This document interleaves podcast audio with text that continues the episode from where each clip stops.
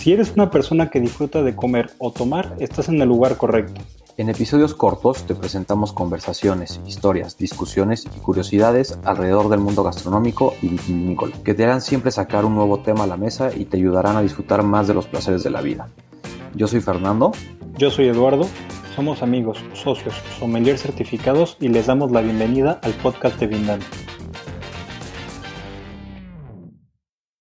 Bueno, y como continuación al episodio anterior, que espero hayan escuchado y esperemos les haya sido útil, queremos continuar con otra miniserie de tips que creemos puede ser de bastante utilidad, sobre todo para empezarnos a meter en este mundo del maridaje, ¿no? Y sobre todo disfrutarlo más, que es lo importante. Y para empezar, yo me iría por uno que en lo personal me gusta mucho y podemos yo creo que encontrar bastantes cosas interesantes, que son los vinos con dulzor, ayudan a atacar la comida demasiado picante. ¿Y por qué lo digo? Porque en México, que es ahora sí que esta comida que es famosa por, por lo picante o por estos este, ingredientes pues, con demasiado, pues, pues sí, este, notas picantes, ¿no? Fuera de que nos enchilemos o no, las notas en sí que usamos en la cocina mexicana yo considero que son este picantes, ¿no? Entonces, meter un vino, y no forzosamente dulce, ¿no? Pero con un cierto nivel de dulzor, nos va a ayudar a contraatacar esta parte.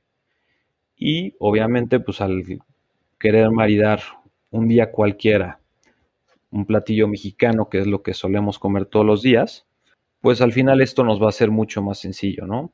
Por eso me ocurre un espumoso, a lo mejor no dulce, pero un cremado de más, a lo mejor te puede ayudar a tener un, buen nivel de balance. Ahora, creo que al contrario, hablando en comida picante, creo que lo que se debe de evitar son los taninos. Los taninos, los vinos tintos, normalmente con el picante hace que como cuando le damos un trago al refresco después de una buena enchilada, que la burbuja te, pues te violente un poco la boca, creo que el tanino tiene el mismo efecto, ¿no? Creo que no es muy buena idea maridar pues, comida picante con vinos tintos potentes. Sí, y yo lo entiendo un poco como, digo, no sé que no es así, ¿no? Pero para entenderlo así de manera fácil, el tanino se siente como si se irritara hasta cierto punto, pues las encías, la lengua, incluso sea, el interior de la boca en general, ¿no? Y al meterle picante, pues se irrita aún más, entonces empezamos ahí con choques de, pues, de sabores y de sentimientos, ¿no? En la boca. Entonces, yo creo que ese sería un poquito complementando tu punto. Exactamente, justo como dices, es que chocan. Ahora, como, como un segundo tip, ¿qué si maridarías con vinos este, tánicos, llamémosles así? Pues creo que ese es el maridaje más eh, tal vez famoso o lo que más se nos puede venir a la cabeza al momento de pensar en combinar vino y comida y creo que es los taninos se tienden a llevarse muy bien con comida más grasosa, ¿no? Y estoy pensando específicamente en cortes de carne.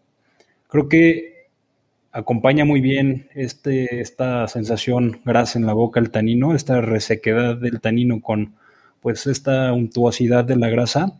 Creo que se llevan bastante bien y creo que ahí es bastante como straightforward, ¿no? Este acompañamiento. Entre más grasa tenga la carne, más tánico puede ser el, vino para que ninguno le gane al otro y tengan un buen acompañamiento. Sí, justo, al final es llevar el punto del tanino, que es un extremo, y la grasa, que es el otro, a un punto medio, y es ahí en donde encontramos el balance y por lo tanto un buen maridaje, ¿no? Y como dices, no hay carne, yo creo que vaya con un, un tinto de estos de todos los días que encontramos en cualquier tienda. Entonces yo creo que ese es el maridaje estrella y el más famoso y como dices, el que no falla. Ahora, creo que como tip, al momento de querer hacer un maridaje, o tal vez no precisamente un maridaje perfecto de acompañamiento y de resaltar sabores y demás, pero si no sabemos qué vamos a, a maridar, o más bien si no sabemos qué vino utilizar al momento de acompañarlo con un alimento, creo que hay como viejas confiables, ¿no? Que uno, para mí, es el espumoso, que aunque tal vez no resalte mucho el sabor de algún alimento, creo que al tener una muy buena acidez y tener pues una burbuja, nos ayuda a limpiar un poco el paladar, a refrescarnos un poco y acompañar o ya sea para bien el alimento o si no, creo que es algo que difícilmente va a hacer que nos dé un contraste desagradable o que choque con la comida. Sí, exacto. Al final yo creo que como dices, es la, esa es la que no falla y con una gran cantidad de platillos, sobre todo yo pienso en los mexicanos. Digo, ahorita pensando, obviamente hay una gran variedad de platillos con los cuales se puede maridar un vino espumoso, pero si lo llevo al que se consume más en nuestro país, pues al final yo creo que el vino que escogería para un platillo y no sé qué llevar, escogería un espumoso porque muy probablemente no vaya a chocar. Que puede pasar sin duda, pero como hemos dicho y hemos repetido varias veces, este tema no es de que esté bien o mal, simplemente es de estar probando y a lo mejor un día sale bien y el otro mal, pero el chiste es conocer y saber que la siguiente vez si te salió mal, pues ya no lo puedes repetir, ¿no? Exactamente. Y creo que hay otro vino que también es bastante un as bajo la manga, ¿no? Y yo pensaría que es el rosado, no sé qué opines, pero pues comparte un poquito de, de los dos mundos, ¿no? Tiene un poquito más de cuerpo que un vino blanco, tiene cierto nivel de, de tanicidad, digo es baja, pero, pero la tiene, tiene muy buena acidez como los blancos, entonces creo que también es una buena, un buen comodín al momento de querer eh, intentarlo meter con alguna comida y en especial la mexicana, ¿no? Que es bastante complicada. Sí, completamente. ¿eh? Y al final, independientemente de maridarlo con, con un platillo en especial, para mí el rosado se me hace el maridaje perfecto para cualquier momento del día o de la noche. Es un vino que la verdad, en mi experiencia, nunca falla, siempre pasa bien, solo o acompañado y en lo personal es mi consentidazo. Desafortunadamente en México no se consume mucho, pero podemos encontrar excelentes opciones y estoy seguro todo el mundo las puede disfrutar muy bien, si les dan una oportunidad, por supuesto. Así es, y creo que esto lo podríamos dejar para la siguiente el siguiente capítulo que hablemos un poquito más del maridaje, pero creo que también existen varios maridajes de libro, ¿no? Que son pues, maridajes muy famosos que saben que ciertos platillos típicos, icónicos de ciertas regiones, de ciertos países, marida muy bien con no solamente un estilo de vino, sino que con ciertas regiones, que con ciertas este, etiquetas.